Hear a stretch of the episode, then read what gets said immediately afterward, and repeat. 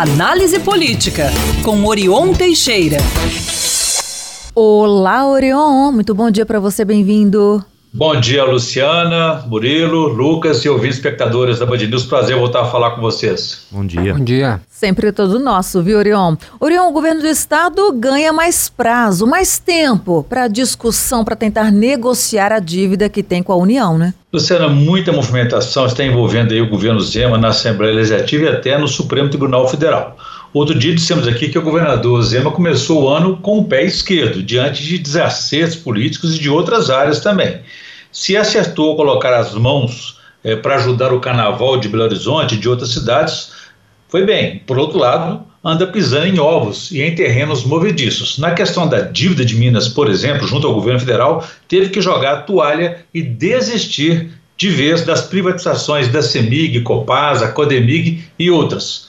Ontem pela manhã, ele orientou seus aliados a retirarem de pauta, é, incluído de maneira ainda não esclarecida, mas na surdina, o projeto que retirava o dispositivo do referendo da Constituição Mineira, ou seja, excluía, é, queria excluir a consulta popular, que é o referendo, após a venda de empresas estatais como a CEMIC. Ora, se o governo estadual está negociando com o governo federal, com aval do Supremo, uma proposta de equacionamento de sua dívida de 160 bilhões de reais, é, que sufoca as finanças estaduais e que prevê, em uma de suas medidas, a federalização das empresas estatais, é, em vez de privatizá-las, não faria então sentido é, o projeto que estava ontem na pauta facilitando a venda é, desse patrimônio. Ao perceber a atrapalhada dos aliados, Zema mandou então suspender a privatização até que a negociação com o governo federal seja concluída. Ou seja, se der certo,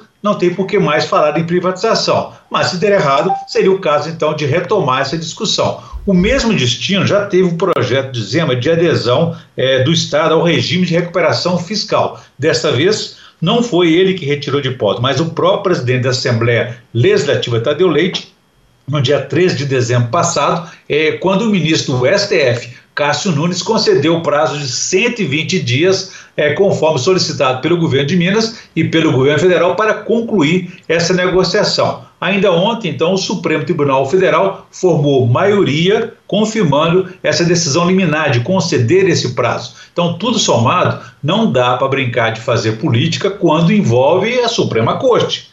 Após a confusão e os tais equívocos, o governo Zema disse que agora está 100% abraçado à proposta gestada pelo senador Rodrigo Pacheco, presidente do Congresso Nacional, é, pelo presidente da Assembleia Tadeu Leite, o governo federal, e que precisará do aval sim do governo mineiro. Ainda existem outras turbulências, como disse, questão da vacinação e aí o ICMS da educação. Orion, o assunto agora é o ICMS da educação, assunto discutido ontem né, na Assembleia Legislativa. Uma nova reunião está agendada para próxima sexta-feira, no período da tarde a cobrança e também parece que há uma certa flexibilização, assim, digamos, do governo do estado, Orion. Como é que está a situação por lá? É, essa é outra turbulência que eu estava me referindo, envolvendo o governo de Minas é, nesse início de ano. Primeiro, ele não enviou um projeto para regularizar um novo ICMS de educação há dois anos, o que gerou prejuízo às prefeituras mineiras em 2023. Então, o Supremo mandou a Assembleia aprovar o projeto, que mexe com o imposto do Estado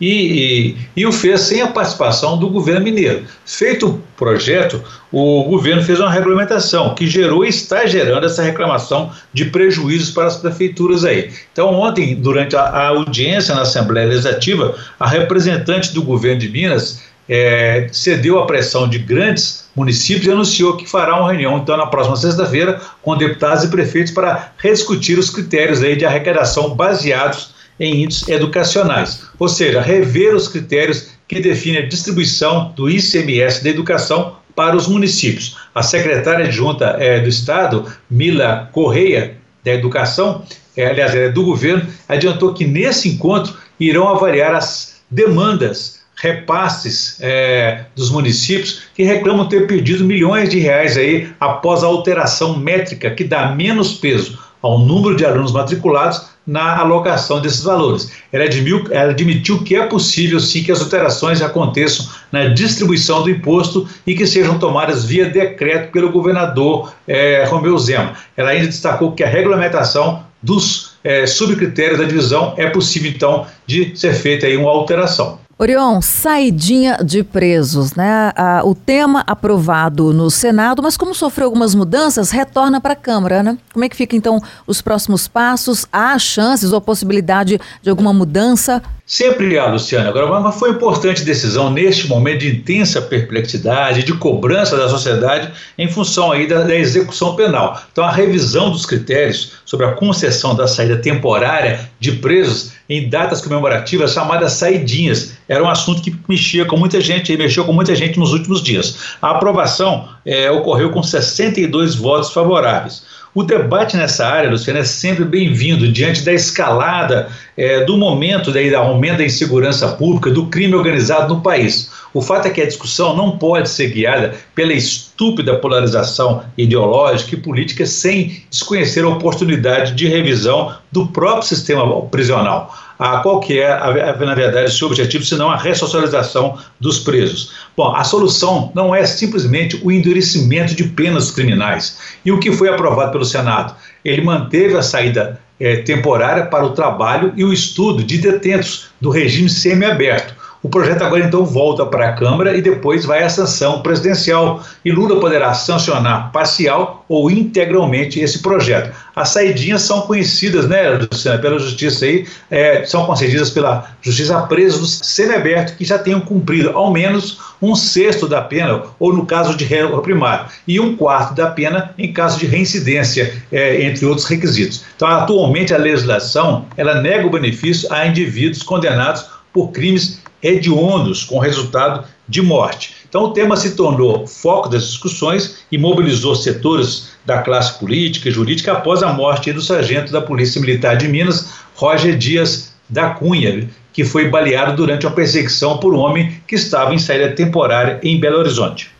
Orion, a gente fica por aqui, mas voltaremos a nos falar depois de amanhã, sexta-feira, 23 de fevereiro. Combinadíssimo? Combinado, Luciano. Queria só dar mais um pitacozinho aqui. Interessante, um debate importante que está acontecendo hoje à tarde em Belo Horizonte, na Superintendência Regional do Trabalho, órgão do Ministério do Trabalho aqui em Minas Gerais. Haverá um primeiro, uma primeira conversa, é pela primeira vez no Brasil, entre as empresas Uber e 99 de aplicativos fazendo negociação sobre o trabalho, remuneração, entre outras coisas, com os trabalhadores, motoristas de Uber. A Uber, você sabe que é a maior empregadora do estado, com mais de 50 mil colaboradores. Então, um assunto importante aí. Quem quiser saber mais, pode consultar meu blog no www.blogdorion.com.br. Abraço a todos, façamos um bom dia. Valeu, Orion.